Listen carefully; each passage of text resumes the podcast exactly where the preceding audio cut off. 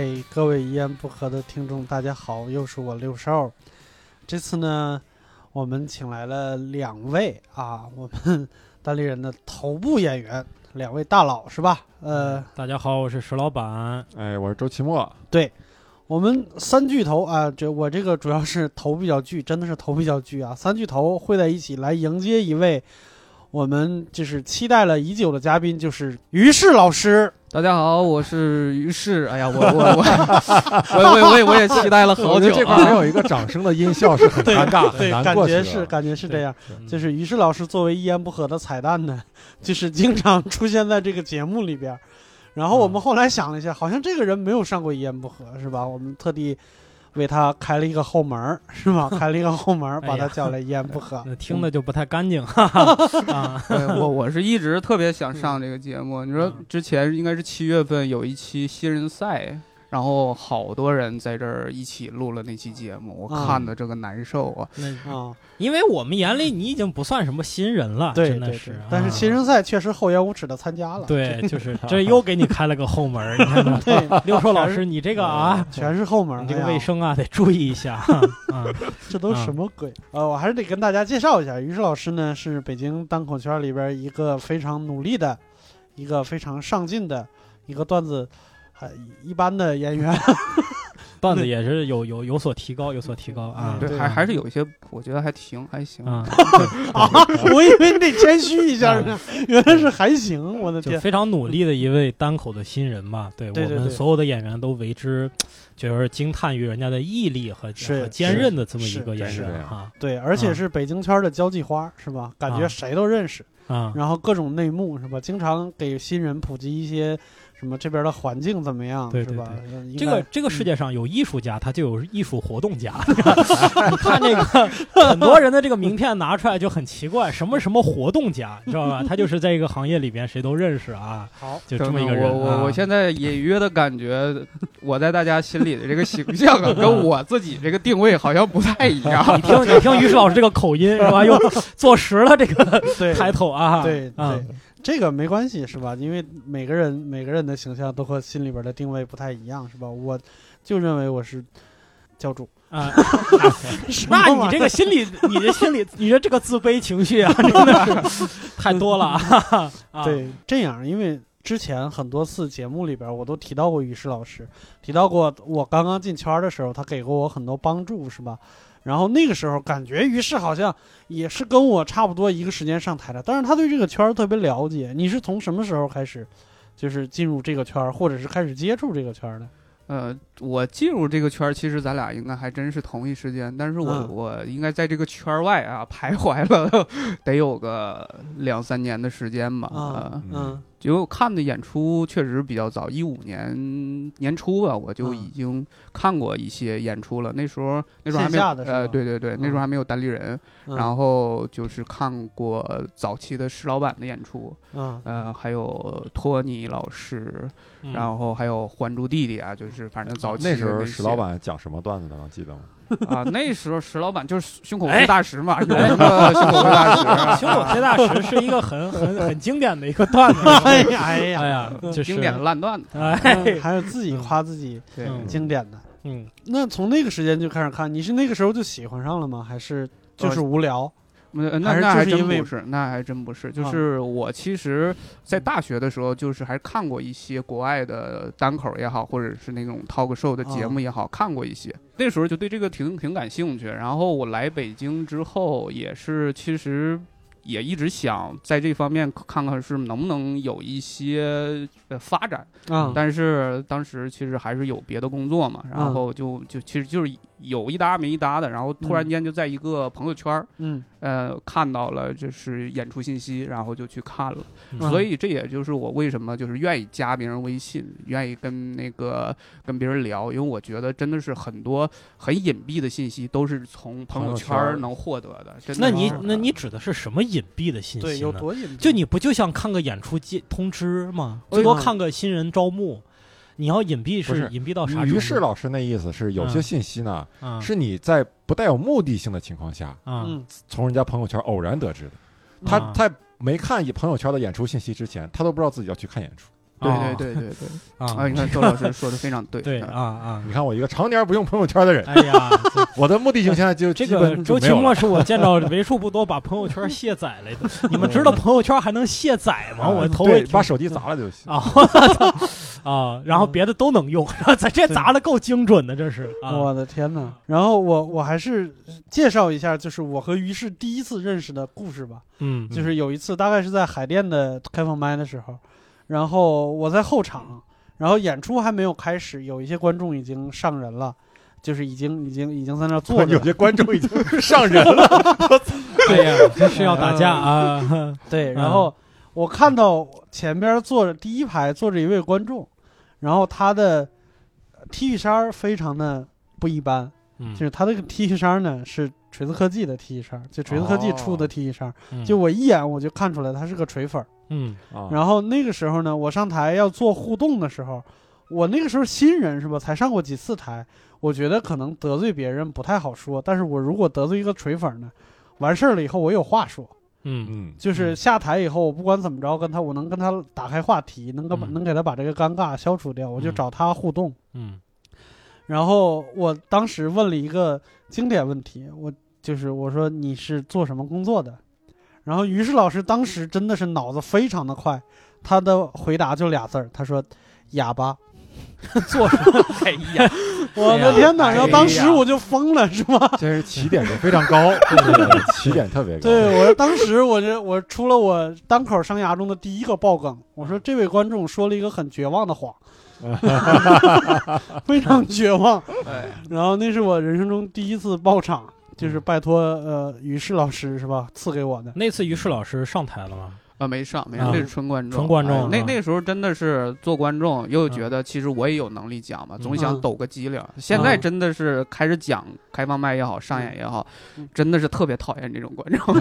关键是像你那么讨厌的，我们也平常不太多见，你知道吧？就是没有人说过哑巴，就是就是我我如果在台下说了个哑巴，我上台之后，我在从事这个行业，我不会有感同身受的感觉，因为很难找到像我当时那么讨厌的观众，没有那种说哎呀，还还是真是不容易啊，是吧？嗯其实其实我做嗯观众的时候，我觉得比这个还讨厌，就是更讨厌。啊就是我做过一件什么事儿呢？就是，哎呀，这个可能要跟还珠老师说个对不起啊。呃，早期我是真的不喜欢还珠老师讲段子，我觉得嗯讲的太差了，嗯所以他上台讲的时候，我就故意把手机拿出来，然后那个看手机。表达不哎满，，对，当他抛出一个梗，我觉得这梗太烂了，我还发出一个一个一个声音，让他让他知道我我对他的啥声？音啊？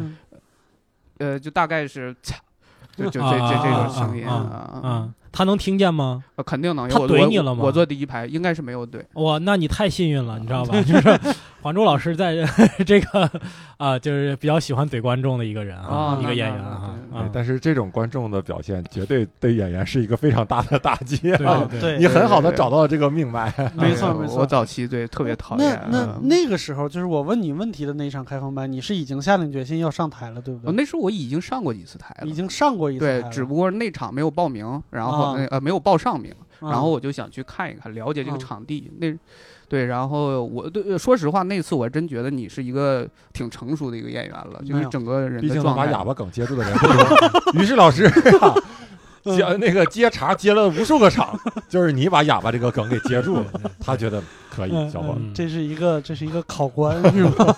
天！我以后要上你的播客节目。哎哎哎，那你是你是怎么下定决心从观众到演员，要要要迈出这一步去呢？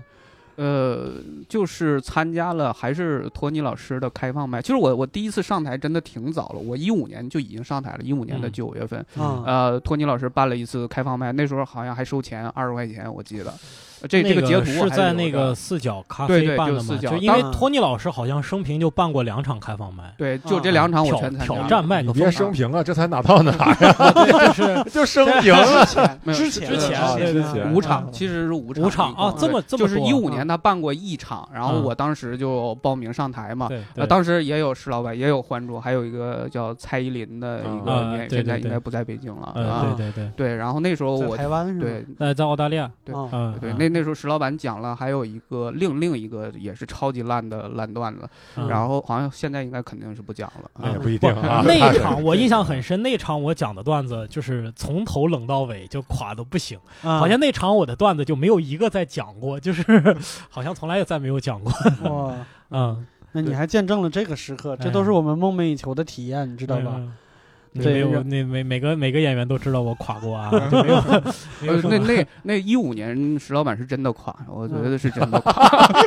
对，我真心实意的说，哎呀，我我我实的灰儿的，狠，你实的可以不用，灰儿的说可以不用那么真心实意嘛。我跟你们啊说，就是在一开始我对这个圈儿不太了解，然后刚刚和于适老师交上朋友，他给我介绍这个圈子的时候，他说到石老板，他就是就是石老板几年前真的不太行，然后也不知道为啥，突然间从我忘了是具体时间，从哪一年的几月开始突飞猛进，他妈的追不上，然后就这个感觉，追不上这话，我肯定关键是他这个，哎呀，哎呀这，个新人的这个啊，我还给你往往往回拉呢，找我的天。哎呀，真的，因为实了，关键是哎，石老板，你拿手机了，开哎始。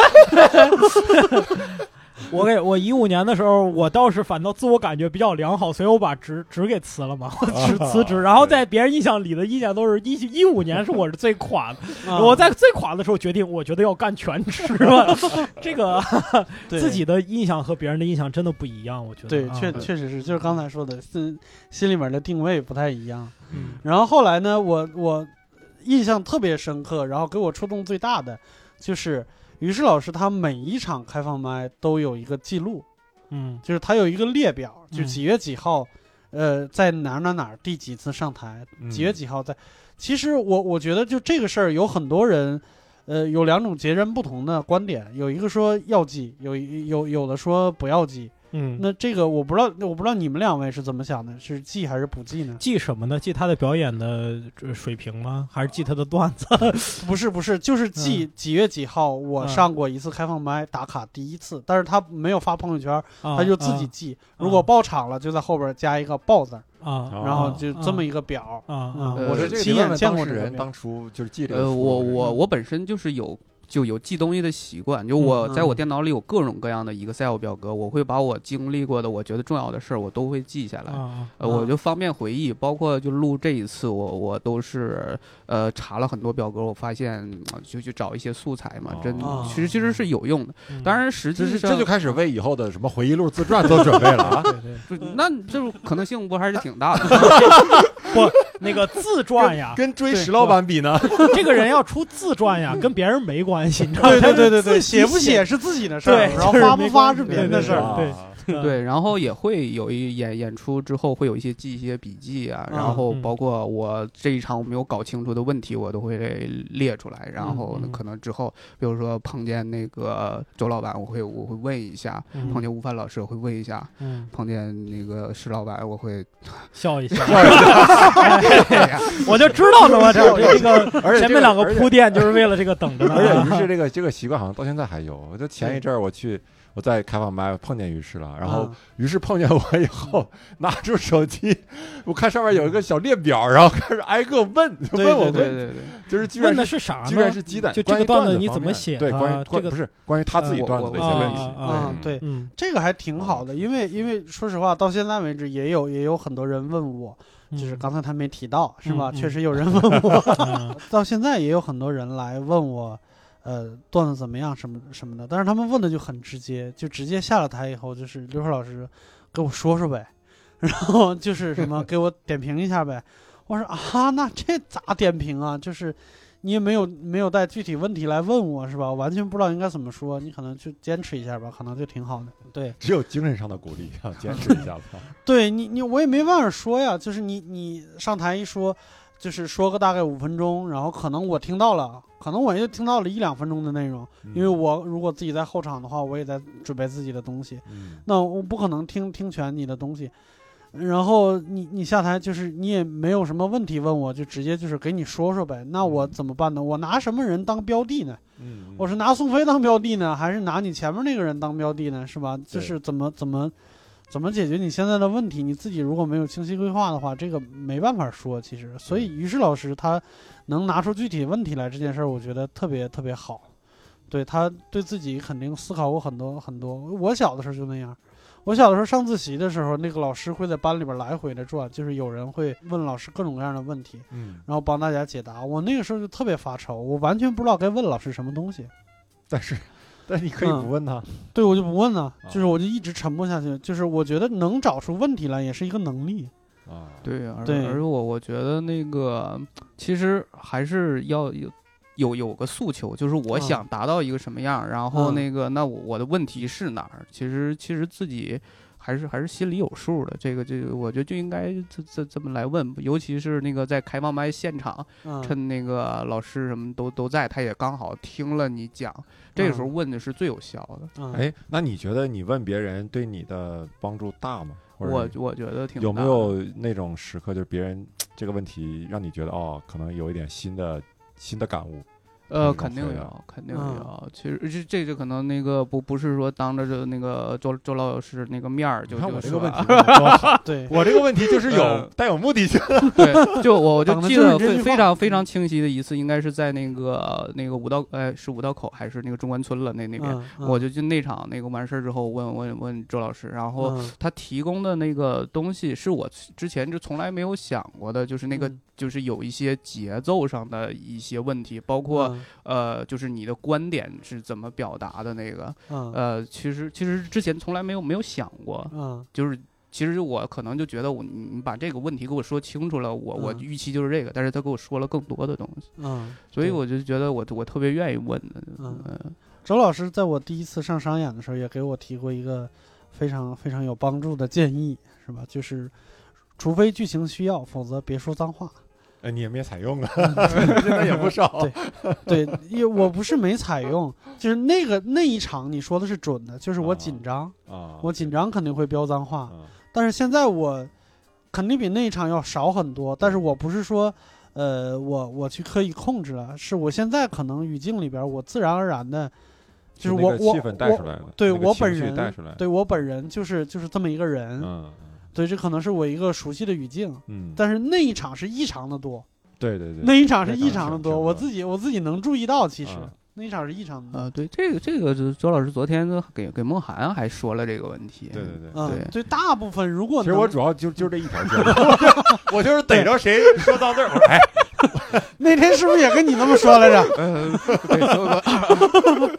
对，说对，就是我我觉得是这样。如果这个人不自信的在台上说脏话，台下的人是能听得出来的，嗯，就是这个会异常的多。嗯昨天我去听惊讶的时候，有一个我们有一个演员也是，他的他的口头禅就是你们发现了没有？就那个你们发现了没有？可能是他就是句子里边的常用语，但是他昨天那个是异常的多，大概的就是那个频率就是你们发现了没有这个事儿啊？你们发现了没有？就是你们发现了没有？就就是这样的。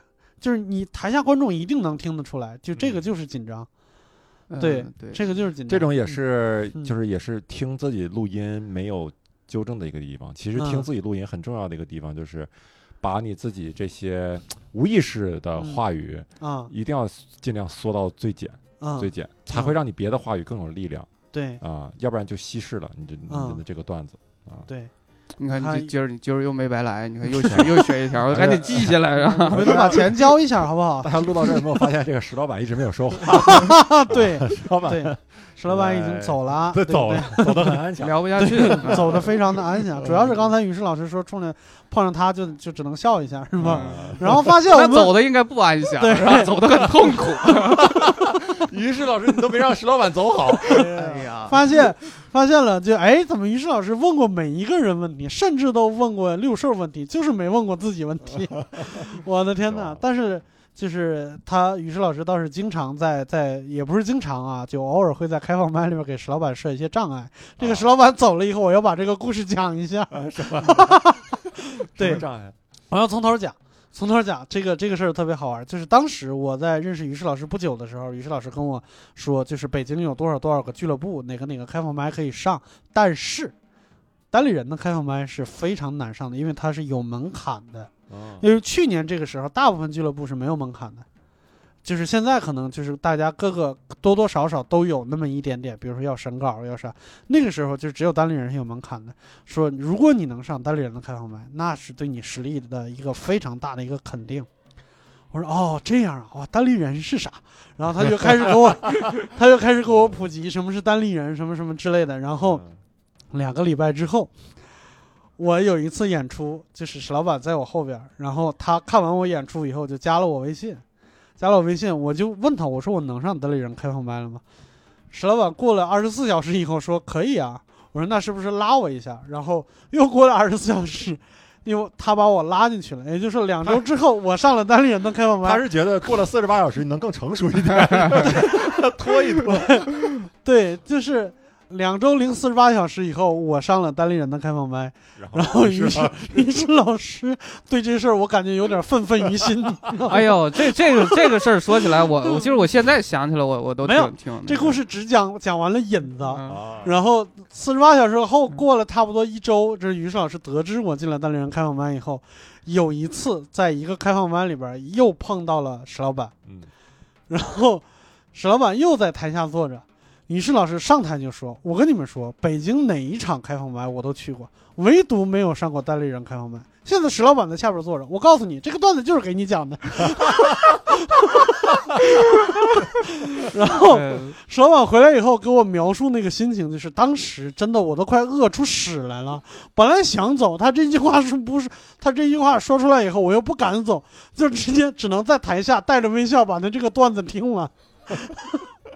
你当时咋想的，于是老师？哎呀，我嗯，确实是嘛。说说实话，那个时候对对单口的理解真的是挺浅的，什么什么技巧啊，什么的，什么东西不是特别理解，就觉得嗯我我讲这个东西，观众笑了，我这个东西就是好东西，嗯，呃，也不管，反正我用了什么什么东西嘛。嗯然后那个就是呃就那场就是其实就同一场六兽那个被石老板认可的那场演出，我的效果也很好，嗯真的，我这个不我我记得很清楚，真的是也很好。嗯，然后就把他就拉到那个群里面了，我就没有没有没有拉我，我就嗯挺不甘心。嗯然后刚好有一次，呃，我就知道石老板是有决定权的嘛，嗯我就觉得那那个我一定要就是在石老板在的时候，我让他听一听我的段子，我也行、是吧？我比六兽讲的还好，啊、当时可能真有这个想法，然后嗯结果就那个呃。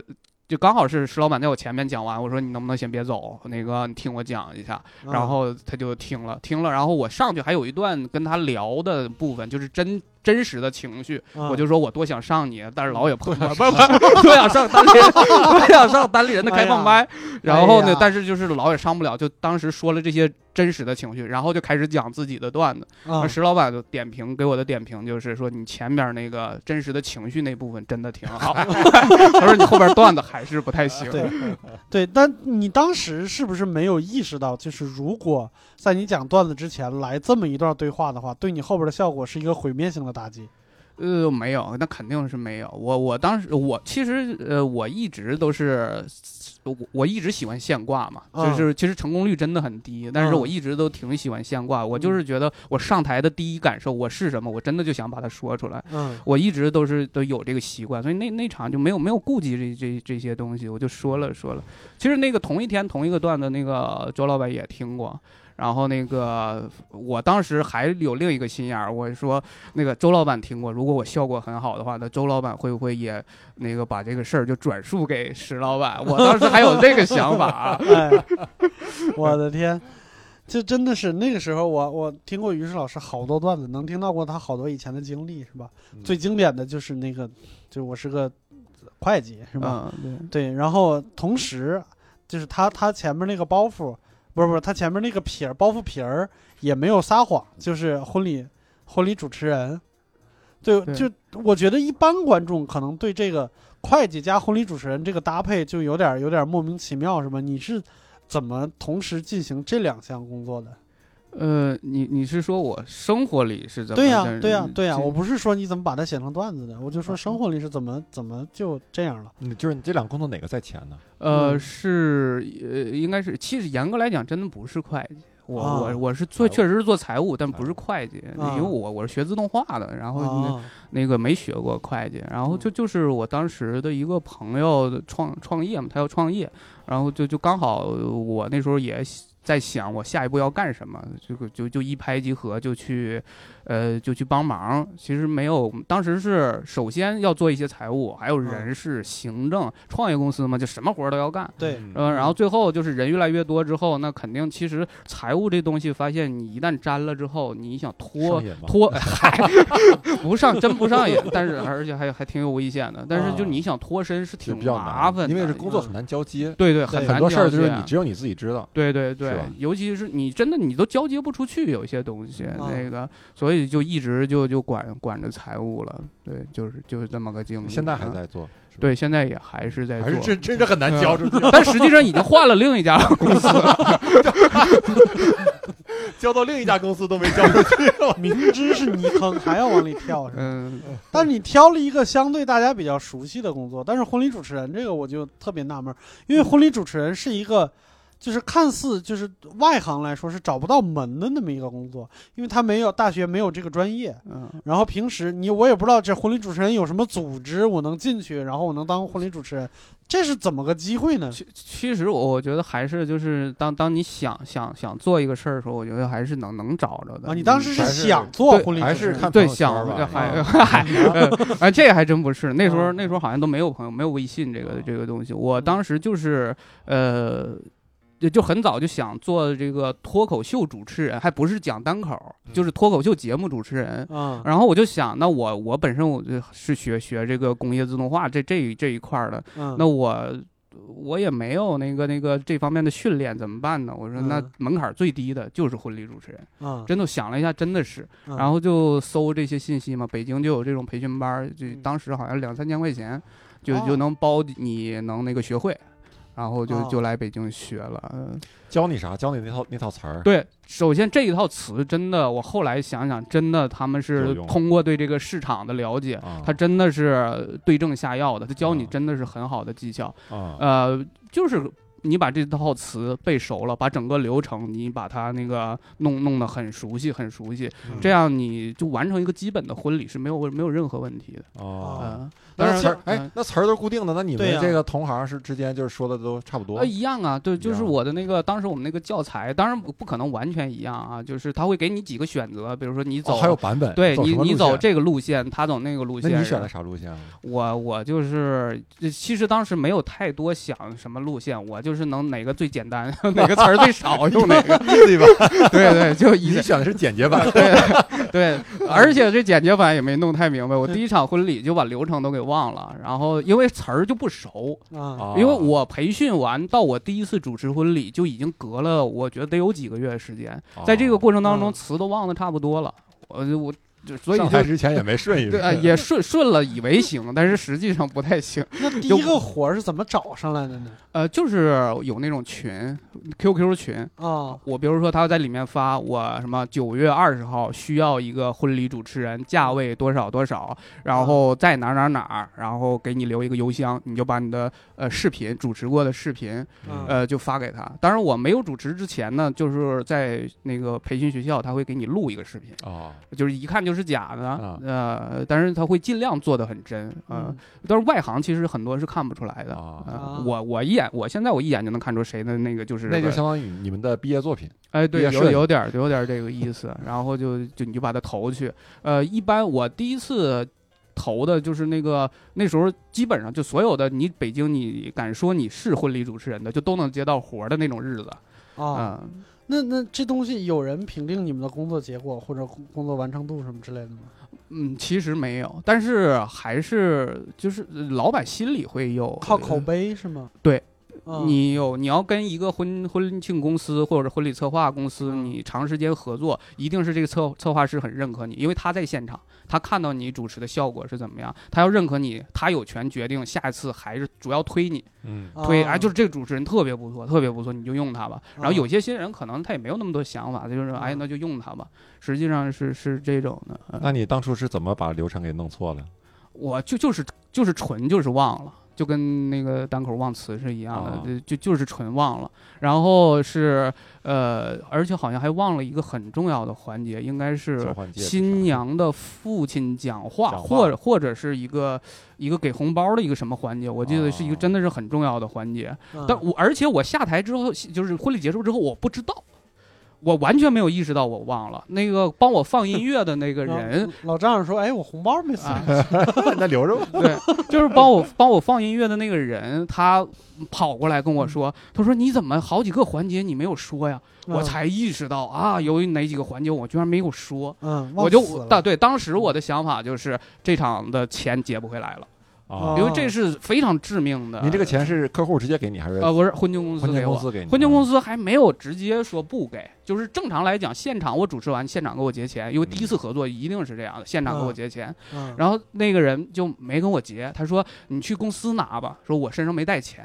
我当时时就有点儿那个，我就觉得有点不太对了。嗯，呃，但是我觉得我还抱了一个侥幸的想法，我说万一万一人家给呢真不怕死？对我真去公司了，公司的人也挺有意思，也没说不给，他就嗯。直接跟我说说你那个呃留个卡号吧，回头打给你 啊，啊，我就知道是怎么回事了嘛，我就赶紧给人老板打电话，就赶紧道歉，我说嗯这个确实主持的不好，然后嗯。老板马上来了一句说那给你一百块钱那个车马费吧，就是啊路费，还也那肯定也没要，然后嗯。就是这就第一次，然后之后就那个就就就对对就好很多，因为真的是觉得你你挺不负责任。对我来讲就是钱的事儿嘛，但是对人家来讲真的是一场婚礼被我被我给毁了。落了几个流程。对对，那你到现在主持过多少场了有？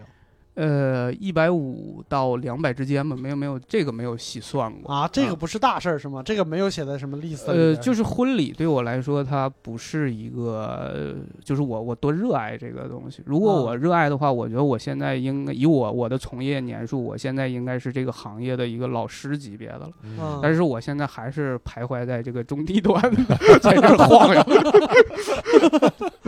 对一百五十场，那也不少了是吧？呃，那你看，一二年开始到一八年，也六七年的时间，也不少了，也不嗯也就是不算多。对一个婚职业婚礼主持人来说，肯定不算多你。碰上过啥有意思的事儿吗？一百一百五十多场，呃，有意思的事儿啊，呃，其实我我我原本啊，我那个在准备的时候，我还想呢，我说能不能讲一点特别重要的事故那种，然后嗯我怎么机智的救场。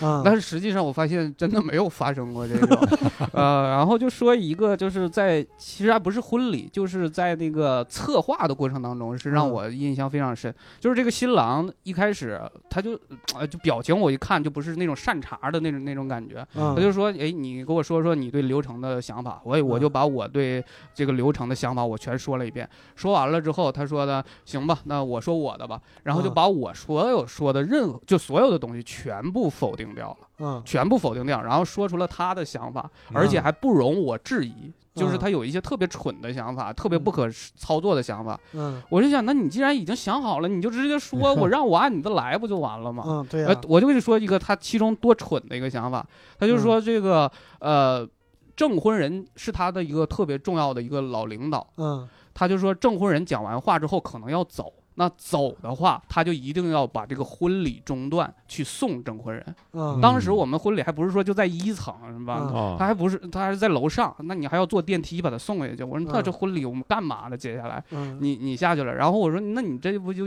对现场的来宾意思是说你们不重重要只有这个证婚人才是最重要的。嗯我我当时就不能理解，但是他说了，那就按他们那么办嘛。但是最后还好，那个那个人没走。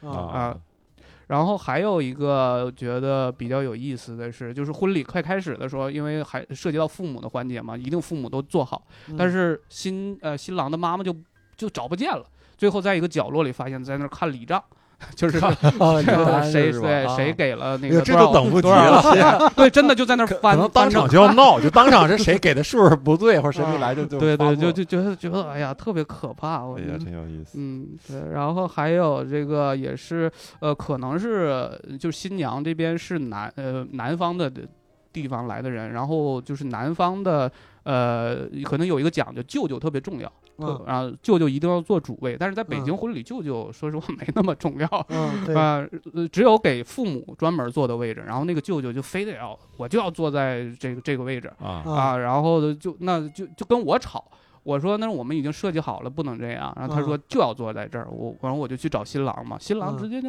就没有就用东北话说就没惯着他，直接就说你去那边坐，这是我们都定好的，你嗯。你你爱怎么怎么地怎么地，就就嗯。直接就给他撵走了。嗯。哎呀，我当时这个爽，提气是吧？对，这也不是你机智的解决了问题嗯，这就是就新郎机智的机。智的去找了新郎嘛。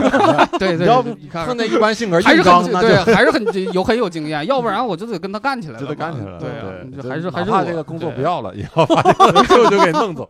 我的天哪，嗯这舅舅是多招人厌呢。对，还有一次算是就是最轻松的一场婚礼吧。嗯呃，就是这个新郎要求我在开场的时候把嗯他介绍上去，就是有请新郎入场，新郎然后他去串所有的环节，嗯。呃把所有的环节完成之后，然后让我再给制一个什么婚礼圆满礼程嗯。就可以了。我就整整场就整场我在那儿站着听他讲，嗯这是我我哎觉得最简主。持的怎么样？他自己设呃，我觉得还真的可以，因为嗯。呃，还是用心了。我觉得对对，用心了嗯。他是真，因为他设计的很多东西，他不是说他临场去去才这么想，他是嗯早都已经想好了，他为什么要这么串，嗯。包括嗯感谢他的一些什么老师，我记得当时我嗯真的是看得非常感动啊。嗯嗯然后我站在旁边那个，就是有一桌的，也是新人的那个那个新郎的亲戚，就老老怼我，意思是你是不是该上来呀？就是他不知道，他就以为说你怎么的，你把我们家孩子晾那儿了，对啊自己在那儿发挥 freestyle，这么半天了，老师都感谢了，你还不上？对，哎，但是我想问一个问题，你你像你作为一个婚礼司仪，你对自己的婚礼，如果你自己办婚礼，你会按照那套流程走吗？呃，你会请一个别的司仪来吗？嗨 我首先我我觉得肯定不是就是北京能常见的一个状态，嗯然后但是我叫呃不是北京能常见？就是北京我们常见的婚礼的那哦个状不是那态，个套子就是化对对对我我觉得一定。要有不一样，但是具体怎么不一样，呃，说说实话，就是婚礼上都是，其实这场怎么样，我觉得都是女方在主导，就是新娘在主导。我如果将来真的是要办婚礼了，我也要看她的眼，那她就喜欢这种俗的，是吧？这种套路的，啊那我也不能说就一定呃那个。对这个还真的就是经。验是吧？对瘦哥，当时你的婚礼嗯咋样？感觉我的婚礼是按按我们老家的民俗来的，啊就是不也不是不办市啊、不是，也不是市面上流行的那一套，啊就是因为我我媳妇她家是南方南方的，就湖南那边的嘛。我其实后来跟我媳妇又回了一趟湖南，就他嗯们该对该怎么搞就怎么搞。这边是完全按这边的各种民俗，就各种老理儿，啊，老理儿我都记不住什么什么，比如说什么入了洞房以后，谁要先坐在床上，谁就当家呀。哎呀，对，那你们这司仪更难干呢？你们这个环节就没有司仪，那谁主持？我们这我们这就是一个证婚人就办了对我们我们没有典礼，就只有吃饭的时候，证婚人带着我们，哦，对。要哦有一个大概的一个仪式，现在应该有了，现在对有一个仪式，。但是没有典礼。嗯，对对我们家原来嗯。那也是，就跟没有仪式，就是大概就有一些对像说民俗的那套东西，就是把把什么爸爸妈妈叫上来敬杯茶，嗯。然后给个红包，然后什么老人上来给红包，最主要就是给红包，啊。还要唱那个红包的那个钱数，啊，还是把钱就唱出来。对，啊还对就是喊出来嘛，就是谁谁谁。啊我碰到过特别寒酸的婚礼，当然就是这是人家的自己的那个家事啊，但是确实就是那个证婚人嗓门特别大，喊出来就是什么二姨红包什么三十二块多少多少，我的天哪！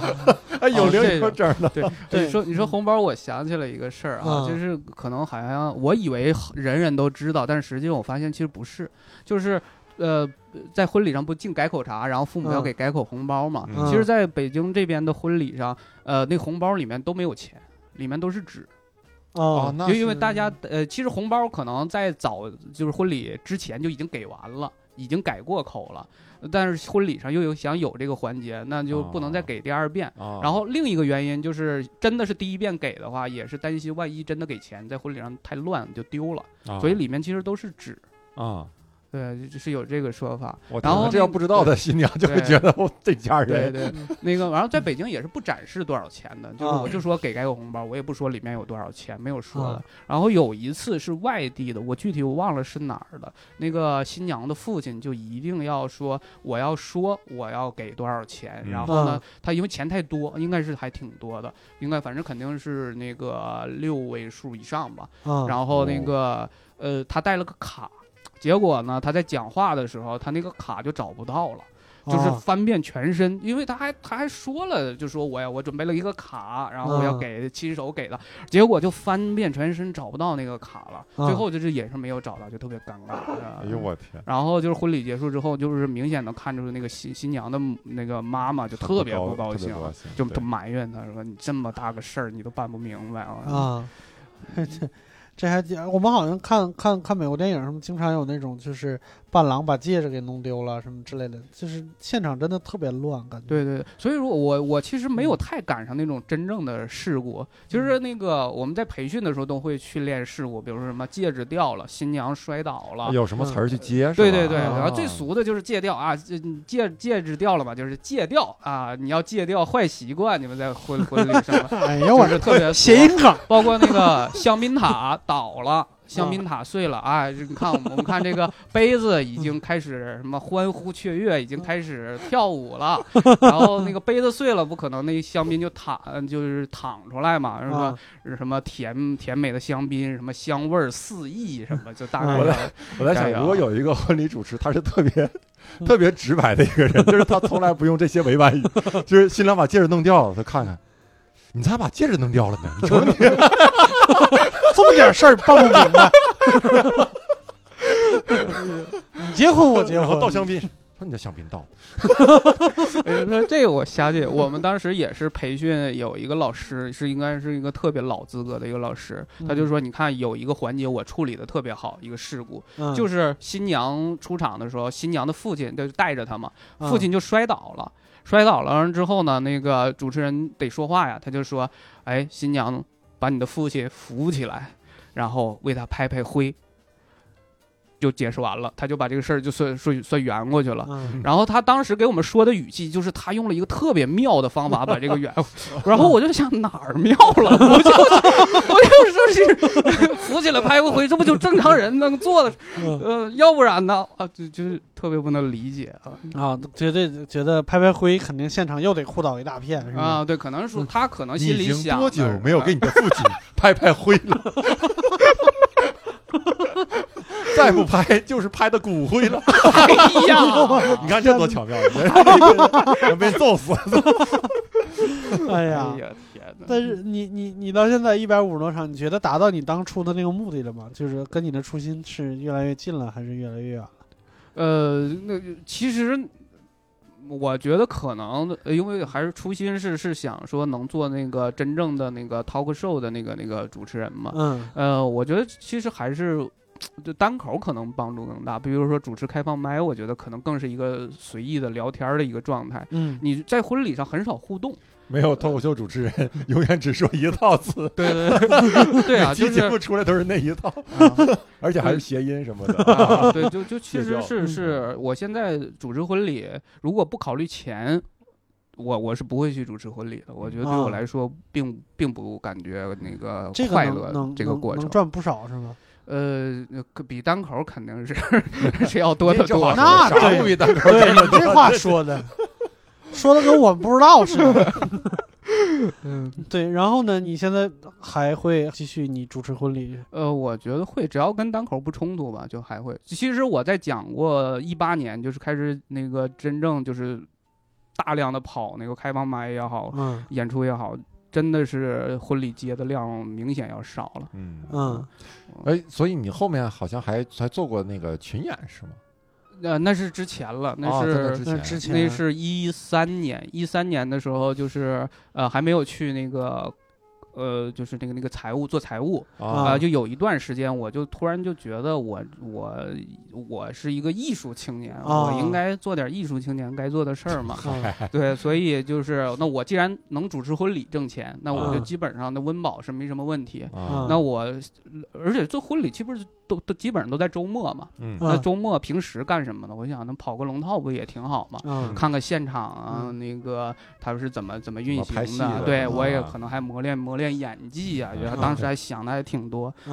因为我我印象里，香港很多演员都是在现场群演也好，或者做甚至是做那一些对对，嗯那最基础的那种那个场工什么做起来的。我甚至还想，我是不是以后可以成为一个很牛逼的导演啊的，都有。结果没想到演了哎，你这你这梦想都不小啊，就是动不动就脱口秀主持人，然后啊然后成导演，那你都梦想了吗？你不定高点儿，我说不梦想，做个财务经理是吧？这都实现了，一步达到，对，结果没想到去演了个会计，是吧？呃，演了演了个会计，没有，没有，哎那哎，真的，我觉得我真是现在有的时候是在演会计，啊呃，有的时候会有同事问我一些问题，嗯，真的是我答不上来，嗯然后真的是是，但是你还要装出你你很懂，但但是我不会那个马上答复他，然后我就说哦这是什么什么原因啊，我们那个暂时不确定嗯。这个事儿，然后是赶紧回去去去咨询更懂的人，然后再嗯给你答复。嗯。还就这个财务咨询更懂的人，我跟你说，我真的是深恶痛绝，你知道吧？因为不才在以前的公司就是采购，经常会采购一些就是特别专业的东西。我他妈一个学美术的，我哪知道那些东西是干嘛的？但是嗯报销流程都得我来，嗯财务永远会，这是干嘛的？我的天哪，我花了好几百万买了一个什么超静音声学实验室，然后财务拿了那个单子说这是干嘛的？我说嗯，就是可能要测一下这个话筒质量，需要一个很静的一个环境。他说啊，那为啥能买一个实验室呢？对呀，是把对，但是把实验室给对过来了对不是，其实那个实验室就是一个东西，啊，它是一个特别大的一间铁皮屋子，嗯那个东西是从工厂里边出来，然后得把得把你楼里边的窗户、墙什么都卸了，塞进去，再把墙糊上，就那种。然后我当时想象力真的有限，你知道吗？这真的，我靠，为啥是个实验室？我我说那可能是房租吧，哎真能蒙，我天，对，然后。因为每次都能掰得出来，财务就对我，你真的啥都懂啊。我说你还行，还行，反正就真的，我靠，啥我都得。那我我嗯估计你们、你们你们那个锤科嗯，可能有些账我就很不清楚你啊。知道现在是 咋回事了？哎，我跟你说，那是那是大概是什么时候？大概大概是一四年一四年左右的事儿。但是我那个房租这个事儿是编的，但是后来真的是，他们买的每一个东西，我基本上看他们买的牌子，嗯我就知道这大概是一个什么样的东西。嗯因为有很多仪器啊，什么乱七八糟的，这一种仪器，这世界上只有一个牌子出。嗯嗯，就是它几乎是垄断型的，对它太太专业了它就是垄断型的，就不用几乎，因为这是他们独有的技术。啊，就比如说你我做手机，我要测蓝牙信号，那只有安吉伦一家公司出蓝牙信号测试仪，嗯只有这么一个东西，而且它有几个型号。不管型号有，它只代表它好用，或者是技术更先进，但是它做的事儿是一样的。就大概过了几年以后，我真的就到这种水平了。我不管什么，我都跟他们解释的很清楚，但是仍然很烦财务老是问这个事儿。那你你懂不少，财务也懂不少啊，我感觉。对这后来这几年财务就不用采购了，财务是我自己来就行。对对，嗯财务确实是他不仅仅说我就记个账那么简单嘛，他还是真的是要对公司的业务很他要把控这个，对嗯对，他还要，因为真正合那合格的财务不是说我是一个被动的，就是嗯你给我信息，我我给他录入各种嗯分类，嗯做个账就完了。他嗯还是要给反馈的嘛，给嗯报表，嗯说我们现在有什么问题，比如说你这个嗯实验室买太多了，是吧？怎么这么多房租，是吧？啊，对，对他可能是是要提一些想法的，包括财务规划呀，这是当然那是更高级别的对，那是更高级，那个那个不是我财务总监或者什么的，对，嗯好像又聊回财务去了，不知道为什么一一直一直要聊财务这个事儿，嗯因为你你你有接触，对，可能是我有接触。那你群演大概做了多长时间？我群演应该是不到一年，但应该是将将一年。呃，有过什么特别大的戏没有？哎呦，那是大最大的戏啊，最大的戏，姜文的《一步之遥》，大不哦，大？大，那太大了。演的啥？演一个摄影师，演一个摄影师，然后对，然后那个我现在电脑里就有一个特别高清版的《一步之遥》的视频，啊。我就想那个找到我，然后我截个图出来，嗯。然后结果我就死活我就没有找到 我，那就是个画画面有你画面有我肯定有我，啊。我大概都能知道我在哪个位置，但是啊。人可能多一点就把我挡住了。哦，对，那个那那一场其实还是把头像 P 上去吧，对，那那那一场其实还挺巧的。我正常来讲应该演一个学生，嗯。啊就是一个普通那个穿那种蓝制服戴帽子的那种学生，啊那个可能真的就连个镜头都可能都不不可能有了。啊然后那个我就我不想演学生，我就就躲出去了，我就躲出去了。然后呢，过一会儿呢，真的就是摄影师的那个组是有镜头的，那几个那一组缺一个人，嗯发现就剩我一个了。啊然后他就说：“那你来吧。”然后我就我就来，我还有嗯那那个那个那个照片，当时还还得，但是得理发。他把我的，因为是民国的戏嘛，嗯北洋时期，然后就嗯把我的那个头发给理了。啊。我刚好过几天好像还要主持婚礼，就把我我当时都不想理，但是我就想，哎呀，能上这么大的戏是吧？理就理吧，然后就理理了，然后就可惜最后就还是还是没有看见我，啊有有点可惜啊。还有吗？还有其他还有我我最成功的一个戏，应该算是那个呃离婚律师，姚晨和吴秀波呃哦主演的这个离婚律师。其实最开始就是最成功的一个戏，对，对因为我真的有角色在里头哦。啊，就是最开始就是一个普通群众，就是路人甲那种啊啊。开机的第一场戏我就在，当时就是导演喊走，哎，我就开个门就出去，就那就演啊就一路人就背个包就搁那走就行了。啊啊，然后我就在后场的时候，我就发现后面就突然间出现个人嗯啊，我一回头，姚晨。啊没有带助理，没有任何，就是他其实也在等他的戏，他就想出看，哎，开机了，他出来看一看，嗯就站我后面。哎呀，我当时想，我要不要跟他那个打个招呼？哎呀，他喜欢你啊什么的。然啊后，哎，就就在那儿犹豫啊，结果再一回头人没了。啊，这是那个第一场戏，然后再第二场戏就是还是普通群众，当然嗯就算是那个有点特型，他要求你穿衣服穿的好一点，因为是个嗯高级酒会的戏。啊然后就就就把我找那个我就去了嘛，去了之后有一个是有台词的一个演员是没来，啊我也不知道这么大的机会他就没来。哎啊呀，哎呀，呃 哎呀，我然后那个 从你的角度是这么大的一对，可能对他来讲确实不太重要啊。人家演一步之遥去了对对。然后当时那个副导演看所有的其他的人里面，我穿的衣服是最得体的，因为高级嗯酒会，我当时穿的是我婚礼主持的衣服去的。哦哎，我这个我多说一句，就是这个群演的整体的素质，说实话真的有点低。嗯就是嗯你让他们穿西服，他们穿穿的全是那种一两百块钱那个西服，有的嗯就是腿都开线了。那个西服就还得自带嘛，对自带剧组剧组也不会提供。对对对，因为你是那个群众演员嘛，他不是什么角色。人家可能是生活所迫什么之类的。我那我什么动机我不知道，我就想你出来一作为一个演员，那你你就要对得起人那肯定是对个人家你的要求，最起码达到人家的要求吧。对，对，然后就穿的那个开线的，然后那衣服上就是还有好好多白灰，我不知道是哪儿蹭着墙了。我就想你这种你高级酒会你怎么参加？然后我当时穿的是最得体的，他直接就说你能不能说词儿？啊我就说能说呀。嗯，然后那个就就当时真的很紧张，就就把我把我过去了，叫嗯叫过去，然后就坐姚晨对面，然后嗯当时就要跟姚晨一起碰杯，我碰杯的时候手都抖。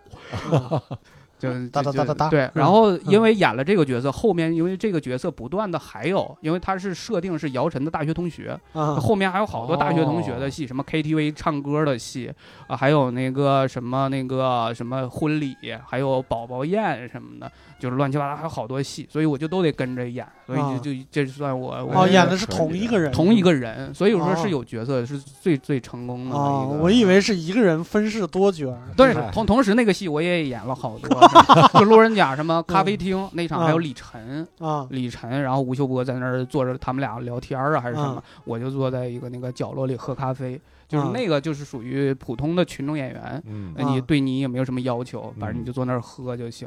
哎，我有时候啊看这种剧就特别好奇那些演员那个时候在在想什么。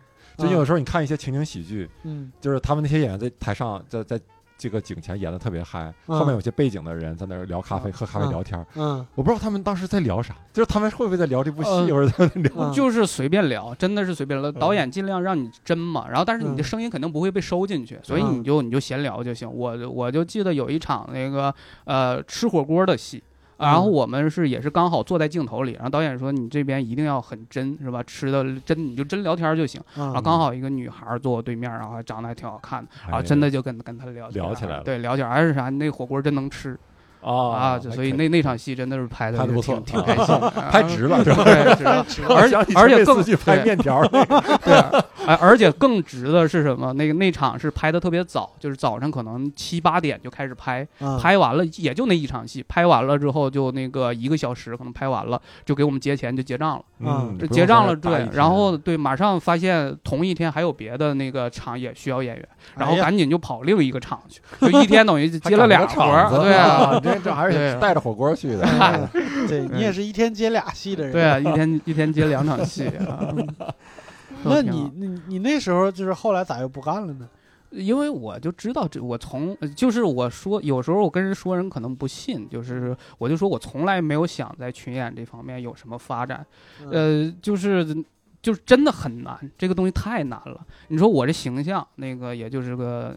嗯，一般人儿吧，啊，然后那个，呃，还有就是我也不是学表演的，说实话，真的有时候就让你演一个具体的那个一个一个角色的时候，有时候真的有有困难。嗯，我就记得当时那个呃有一场戏就是张译，嗯张译，然后那个我们就那群演整体水平真的是不行，嗯然后张译就给指导你这个该怎么演，什么你这个戏其实有三种层次嗯啊，你第一个层次你是什么什么情绪，第二种层次是什么？我当时想啊，我这演戏是需要这么多东西的，而不是嗯说这就把词儿说明白就行。嗯其实真的是要求很专业的。然后我对我们有时候那个群演真的是演不了。我觉得其实如果在这条路上再走下去，肯定是需要专业的训练的，而不是说嗯靠什么悟性，嗯真的不行。其实包那个王宝强都被列为这个群演的，就类似于祖师祖师爷的这种，就觉得啊都想成为第二个王宝强。但是你看这么多年过去了，有第二个吗？也没嗯有，对太难了。我之前看过一个教表演的视频，就是国外一个很很有名的女演员，就是她就是镜头对着一个椅子，然后她嗯从画画外啊走走进来，那个，对，然后趴往那一坐，他说。这就是我们的第一课。我刚才做了个表演，就是走路。嗯，她说：“你们不知道有多少演员在台上不知道怎么像平时一样走路。对，对对，嗯确实是，有时候就是群戏，就是我们演那种就是群众，群众甲乙丙，就是大家要一起就是呃呃斥责什么？呃斥责，或者者是还要表示一下惊讶，就发生什么了？啊，你就嗯看那所有的演员就特别尴尬，就是 在那就演技很浮就。是对你根本看不出来，他们真的是看见了一个值得惊讶或值得他们指责的一个事儿，就是在那儿假的，在那儿演，哦，你就觉得特别特别尴尬。哎呀，这是也非常丰富。但是我我好像还听到你段子里边讲过，你还去支过教。呃，支教那就是更更早以前的事儿了，就刚毕业没没多久。倒叙的节目啊，对，下个聊我高中的时候怎么样？啊，你大学的时候出生那天是啊，那个支教其实是是一直以来都有这么个想法，就上大学，哎，我不知道嗯我大学的时候怎么有那么多想法。其实想嗯干的事儿真的是挺多的。嗯，然后我毕业那会儿，大家都投简历，我就记得当时我我有一个什么就业指导，我就去找老师，我说嗯咱们有没有支教项目？老师都懵了，说我操，这还没听说过有啊。然后就啊赶紧他去问另一个人，他就说啊有，咱们学校呢那个是给你呃可以留在河北，我当时在河北上学嘛，他说可以嗯给你留在河北。呃，支教，我说我上西部支教去，我就我想去西部，你给啊我弄河北有啥意思啊？啊我那就就放弃了。然后来北京工作了一段时间之后，就是突然间在微博上看见了一个支教的信息，就是在啊四川大凉山需要啊老师，就赶紧过去了。大凉山对我后期嗯后来那个去做财务的这个创业的那个老板，啊就是那个一起支教的那认识的。哦，嗯，哎，那怎么人家当老板了呢？嗨，你这话问的，个人有革命啊，我有些人就是命不好。对我就是财务的命。对，那支教是大凉山里边，那地方苦吗？呃，非常苦，说实话啊非常苦，就是呃，就真的就是那个大山流。我是从平原地区啊，我是黑龙江那个什么、嗯那个就叫什么东北平原，我们从来没有见过山。嗯，然后那个真的是进那个大凉山之后，那个我我就说啊，山原来是是是这种感觉。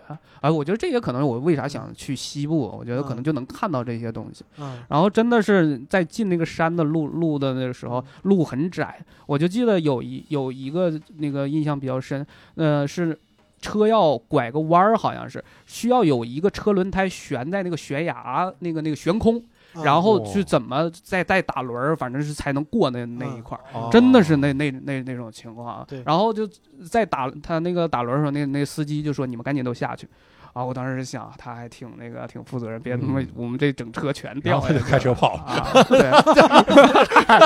啊，不是，对，然后山里面它就是真的就是那种特别闭塞的那那那种，他们说那个公路其实就是能走一个普通车的那种小土路，嗯。村子里就是什么鸡鸭牛啊这些东西，没有任何机械的东西，但是还有电，还有电，但是时断时续，都是那种水电，从那个自己做那个小水电发电机，啊，然后做那个那个电压非常不稳。对，那你是教啥呢？啥都呃教是吗？数学、语文，然后就就一个老师嘛，在学校里头，一个我们所有的学校都是这样的。教语文应该挺难的吧？因为他那边都是少数民族。语语文简单，就是嗯呃，他不有那个水电嘛，就是啊有的时候电力好的时候是能带动电视的，啊所以好多孩子就是普通话很好，啊真的，他看电视就真的是会提升他普通话。我印象比比较深，呃，第一堂课还是第几堂课来着？就是呃，用那个克，就是呃克利夫兰的那个克，呃造呃组词，有一个同学居然组出了欧阳克。我当时真的就是特别意外啊！我就说嗯这孩子连个欧阳克都知道，还有啥都不知道。就看电视剧看的。对，就是他看嗯电视知道嗯好多东西，所以交流不是问题。对，而且我那儿，呃，我们四川凉山彝族自治区，那个嗯彝族自治自治州嘛，嗯我以为我们在培训的时候还学了点彝语，我以为是要跟彝族孩子打交道，结果分配的时候分配到藏区，啊藏区的话，那个实际上这孩子还都是蒙古族。就是好奇怪，然后都说普通话，啊，嗯，就就就是这么个地儿。你现在怀念那段时间吗？呃，我我我我非常怀念，那是嗯我觉得是我人生真的是很闪光的一段时间，真的高光时刻是吧？嗯，对，就是他未必你说出去让人知道具体知道是怎么回事儿，就是大家可能说啊你支教，哎呀你还那个还有挺有爱心，他也就嗯说到这儿了，他也不会觉得怎么样。但是我觉得真的是我人生，呃，就是它不是一个多难达到的一个成就，但是嗯有这么一段经历，我真的是觉得特别特别，呃。我对我来说，真的对知足也也觉得非常宝贵。嗯，嗯，大概多久啊？支教了？半年就一学期，啊，一个学期。我们是二月份上的山，然后七月份走的啊，就一个学期，然后自己做饭，啊然后那个就是一个大院儿里面，然后就其实等于你又做老师又做饭，然后平时可能还要，嗯、有的那个其实村民有时候还还愿意那个拿学校东西，你还要就是打经就是就要看着？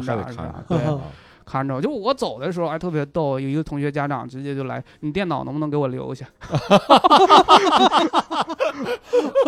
哎呦我天，我就是就就高光时刻对，是吧？你不理解，啊就是为为什么会会有这这个要求？对对我我我们那个出来的时候，对我我想加一个这个，就是我出从那个山里，就我们那个要回到那个呃。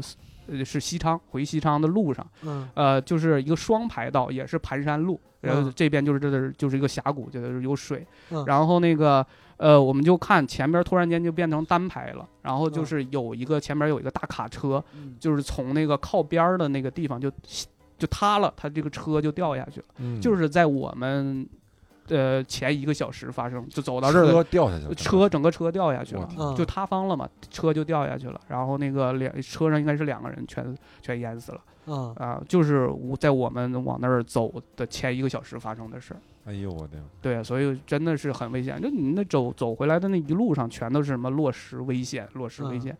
然后还有那个，它稍微下点雨，那路就冲断了。啊，然后我们也还要在那儿等啊，等他们那种救援的车，然后怎么嗯怎么样弄。你这还埋怨人家说咋没当上老总？人从回来就不错了，就是 对，个人有革命，对，还是命好。现在是能活着，就是挺开心啊，很满足。我突然想起来，我大学的时候，我一个高中同学，他不是去支教，他好像就是去当老师办办什么事儿什么之类的，哦就是去那种山区。大凉山是神农架，好像是就是反正也是类似这种地方，他们是两辆大巴车，嗯然后在雨季嘛碰上泥石流了，不是碰上塌方了，他是在后边那个大巴上，啊前面那个大巴就被被埋了，被埋了以后，这车人给吓坏了。但是这车人有一个人就组织说，我们去前面挖他们，啊就看能不能用手，因为这可能一个大巴上三十多个人，他们觉得人力也不少。这个大巴去挖前面，然后后边是一辆空车，刚下车挖了没十分钟，后边的车也被埋了。哎然后这帮人就停止不挖了，就走路走回去了，就就吓坏了。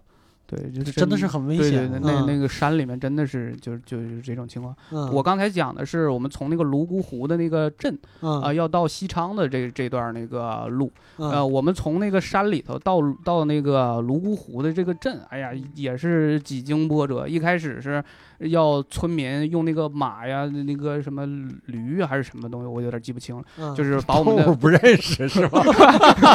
那那可能是骡子，也也可能是狗，然后？呃，就帮我们把我们的行李驮出来，驮到一个地儿叫什么永宁啊还是哪儿来着？然后要坐这个汽车，嗯汽车走到一半儿就路断了，又开回去，开回去我们又找摩托车，嗯找摩托车有一个摩托车专门负责驮行李，然后我嗯们人运到了那个泸沽湖的时候已经很晚了，结果驮行李的那个摩托车就没了。就不见了，这啊打电话也联系不上，是关机还是什么，就就就联系不上了。嗯然后我们都想去报警，说那我们再等一等，等第二天早上。啊，第二天早上这大哥骑着摩托车就就就那个出现了，他是是是车坏了还是没油了还是怎么样？他就在山里头随便找了一个放牛的那个一个大哥的一个窝棚，在那里待了一宿。嗯哦啊，我们当时还想着，一是可能出事儿，二的是把我们行李直接就就给驮走了。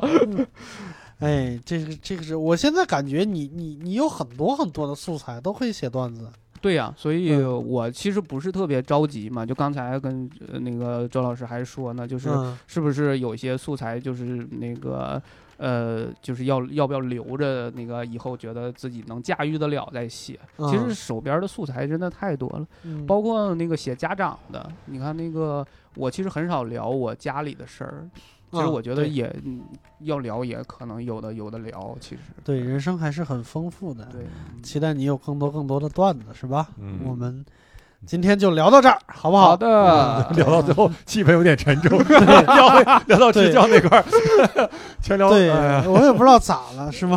聊到聊到这块儿，感觉有点嗯大家都若有所思哈，是所以我们今天就先聊到这儿，然后好欢迎，欢迎大家继续支持单立人喜剧这。事儿你还有气儿吗？没气儿。我不是有气儿，我 现在我感觉脑子里边有点乱，是吧？一直在想翻车呀，什么乱七八糟那些事儿，脑子里边全是那些画面，是吧？你看我们原计划都不想聊支教的，就是你自己给人对，但是我觉得这个值得聊，值得聊。嗯 就脑子里边有画面，我觉得不是什么坏事儿，不是什么坏事儿。行了，扯远了，对吧？如果大家呃想在线下看到我或者是周奇墨，还有于适老师的现场演出，当然还有叛逃的史老板啊，史老板已经过去了是吧？只能看录像了，能看到他一些音容笑貌。我、如果想看我们的呃线下的演出呢，可以关注我们单立人的公众号，单立人公众号的名字就是单立人喜剧，单独立这个人的喜剧。嗯，然后在里边可以买到票，然后我们还有非常好看的 sketch，每场每个礼拜大概有两场，对。然后今天我们就聊到这儿，谢谢大家，再见。哎，再再见。见。Hey, yeah, I wanna shoot, baby. Shoot. Ooh, how you doing, baby? No, not you. You, the bow-legged one.